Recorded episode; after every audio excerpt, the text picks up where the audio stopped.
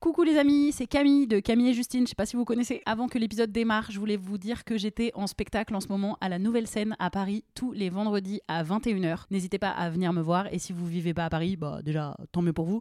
Et vous pouvez aussi venir me voir en tournée. J'annonce toutes mes dates sur mon compte Insta. Donc vous pouvez aller checker ça. Merci, bisous et bon épisode.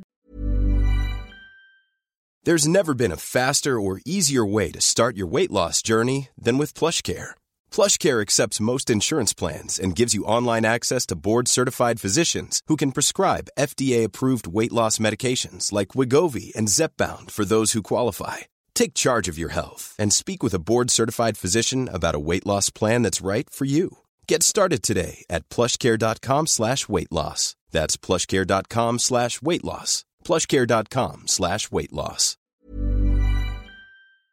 Eh bien, on a tellement papoté qu'on s'approche de la fin du podcast, figurez-vous. D'ores et déjà Et bien sûr, ça fait Trois déjà une heure qu'on est pipelettes ensemble. ensemble. Ah ouais, Ouais, c'est clair. hein, on aurait pu faire trois heures là, c'est sûr. C'est ça. Mais avant, on va passer au top flop culture, c'est-à-dire que on va parler euh, d'un livre, euh, album, Une œuvre. euh, film, série, une œuvre que tu as vue ou entendue ou quoi récemment et que tu as aimé ou détesté. Parce que ici, comme on peut râler aussi, on peut Ah vraiment euh, ouais. Oh ouais, détester. Elle a eu des Ah étoiles ouais. dans les yeux.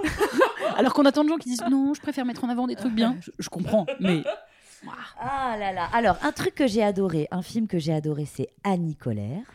euh, sur les militantes de la première heure euh, anti. euh, euh, non, pro-avortement, pardon, qui sont les militantes du MLAC, euh, magnifiquement interprétées par Laure Calamy. Donc ça, c'est coup de cœur. Et coup de gueule en termes de film, euh, j'ai détesté euh, Blonde sur Netflix. la- Dé- sur Marilyn Monroe? Oui, détesté. Ah, J'en ai entendu bien du mal. J'ai trouvé que c'était une, euh, une comment dirais-je, une, interpré- une, euh, oui, une interprétation de ce que cette femme était. Qui, euh, je l'ai trouvé ça Mm. immonde, j'ai trouvé ça sexiste. Euh, à un Bah, moment, il va falloir ouais. quand même en parler du fœtus qui parle au moment où elle va avorter. Donc déjà, oui, oui. Ah. Donc enfin qui parle, voilà. le- bah, Oui, donc ça c'est ah, pas ah, possible. Personnifié. Euh, Non, non, mais euh, ça, c'est pas possible. Alors, l'actrice est, est- est phénoménale. hein. C'est-à-dire qu'on a vraiment l'impression que c'est Marilyn Monroe. Donc, je, je ne à parle part qu'elle est maigre. Ouais. Moi, j'ai oui, oui, c'est vrai d'ailleurs. Alors qu'elle que est mince et que une Une- ronde, magnifique, etc. Et c'était au cœur de sa vie, surtout ses problèmes de poids. Enfin. Oui, oui, tout son à rapport fait. à son poids était au cœur de sa vie. et Ils raison. ont pris une fille maigre. Mais l'interprétation est bluffante, on dirait Marilyn. Donc je parle pas du jeu d'acteur, mais ou même de, de la. C'est très beau, c'est très léché, etc. D'un point de vue euh, cinématographique. Mais je trouve que la façon dont cette femme, c'est-à-dire qu'elle elle est décrite comme une nana euh, complètement hystérique qui fait que chialer, etc. Marilyn Monroe, c'était aussi une femme d'affaires. C'est aussi la première actrice qui a monté sa boîte de production, euh, voilà, dans un univers où seuls les hommes y avaient le droit. Mm. C'est quand même une, na- une, une immense actrice, une merveilleuse chanteuse de jazz, moi qui dans le jazz. Je trouve que ça, tout cela est très effleuré. Ça fait juste la nana un peu starbée. Et je pense qu'elle la réduire à ça, encore une fois, pour moi, c'est une vision sexiste. Voilà. Euh, bon, c'est bien déjà. Trop bien. Toi, t'as Euh, moi, j'ai le sentiment d'avoir déjà recommandé dans un des podcasts, donc j'espère que c'est pas le cas. Mais ce sont les BD de Théo Grosjean. Les ai-je déjà recommandés ici? Je sais pas. Euh, voilà, c'est un mec euh, qui écrit des BD euh, autour de son, enfin sur son anxiété globalement, et il a euh, écrit deux BD qui s'appellent L'homme le plus flippé du monde 1 et 2 euh, que j'adore. Et là, il y a pas longtemps, il a sorti une nouvelle BD qui s'appelle L'œil du cyclone et il se concentre plus sur son histoire d'amour, euh, comment il la vit avec son anxiété et ses crises d'angoisse. Et pff, voilà, ce que ce mec écrit et même sur son compte Insta, il poste beaucoup de, Mais il a de, pas fait. de petites BD. Il a pas fait une petite Si, série petite animée série, où c'est Kian ouais. Kojandi qui fait Oui, la voix exactement, sur, sorti où ça sur Canal. Ah, c'est euh, sorti sur Canal Bagel, ouais, enfin voilà, Canal quoi. Avec, euh, euh, et c'est justement des l'homme le plus flippé du monde, adapté Ok, en, en dessin vidéo, animé, petit dessin Euh, que j'ai moins aimé parce que je connaissais déjà la BD, je voyais Mm. pas forcément Oui. l'intérêt de le faire en dessin animé. Du Oui, coup, mais pour les gens, s'il y a des gens qui qui Oui. pas, pas envie de lire ou d'acheter des BD, peut-être vous pouvez découvrir à travers ça. Et, euh, et voilà, et euh, j'adore parce que je, en tant que personne très anxieuse, je m'identifie mais à 100% à ce que ce mec écrit et c'est vraiment mais extrêmement plaisant de, de se sentir complètement euh, Mm. Compris. genre c'est moi quoi. Mhm. Voilà, et ça c'est cool qu'il parle d'amour avec anxiété parce que c'est c'est intéressant. voilà, c'est ma reco. Rocco. Moi, je vais conseiller le livre L'année de grâce, euh, qui est un livre euh, un peu jeune adulte, la catégorie des livres un peu Hunger Games et compagnie. Là, vraiment, on est sur un peu un croisement justement de Hunger Games et de The, The Handmaid's Tale. Le- Ouais. pour les personnes qui ont la ref. Euh, on est donc dans un monde où les femmes, toutes les femmes de, de, là où on est, vie. de l'endroit, Exactement, toutes les femmes de ta vie, les L5 qui Jolie arrivent fa dièse. à la tierce.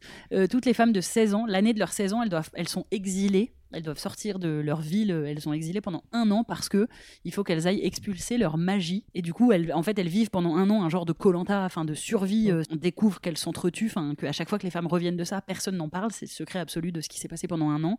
Et qu'il y en a, il leur manque des doigts. Euh, déjà, elles partent à 30, elles reviennent à 15. Mhm. Donc il y en a la moitié qui est morte, elles reviennent, elles sont euh, mutilées, elles sont mutiques, enfin voilà, c'est et rachitiques, etc. Et donc c'est qu'est-ce qui se passe pendant cette année. Et donc on suit un, un des personnages, une, une jeune fille de 16 ans qui va faire cette année de grâce. Et en fait, évidemment, on découvre que elles sont exilées parce qu'elles sont magiques. Est-ce que c'est une métaphore parce que c'est elles deviennent des femmes et que Ouais, c'est ouais, c'est une société extrêmement patriarcale et sexiste peut-être. Et donc euh, et voilà et que peut-être la sororité peut les aider mais c'est très dur d'être soror dans un milieu extrêmement sexiste. Enfin voilà. Donc euh, vraiment je l'ai dévoré. C'est euh, c'est la littérature enfin il se lit très très vite. Et c'est jeune adulte. Donc vraiment vous pouvez l'offrir à des jeunes filles ou des jeunes garçons. Et aussi le lire en tant qu'adulte c'est trop cool. Et mon petit bémol voilà, je vais le faire, mais petit bémol, j'ai été voir Avatar 2.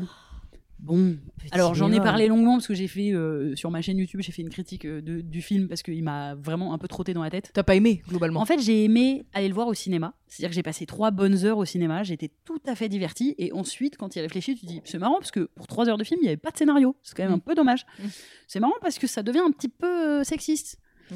Et après, les gens ils sont là, mais n'importe quoi, James Cameron, il a donné des super beaux rôles à des femmes. Oui, enfin, dans Titanic, euh, ça passe pas le test de Bechdel hein, non plus, tu vois. Mm. Voilà, c'est. Bémol. Ouais, petit bémol, parce que je dirais si vous le voyez-le au cinéma ou ne le voyez pas. C'est ni Et une je- reco, ni ouais, une voilà. pas reco. C'est- Non, mais c'est. Voyez-le voilà.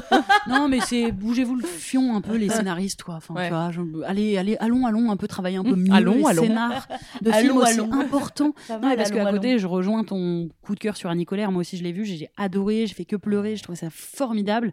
Et c'est un petit film qui marche pas. Enfin, Ouais. ça m'énerve. en Mais fait. aller au Ah oui, cinéma bah ça. surtout et aller au théâtre Ah oui. que euh, parce que c'est c'est quand même ce qu'il y a de plus beau. euh, Je vais parler comme Miss France, mais c'est vraiment de, de vivre ces émotions ensemble, Mm.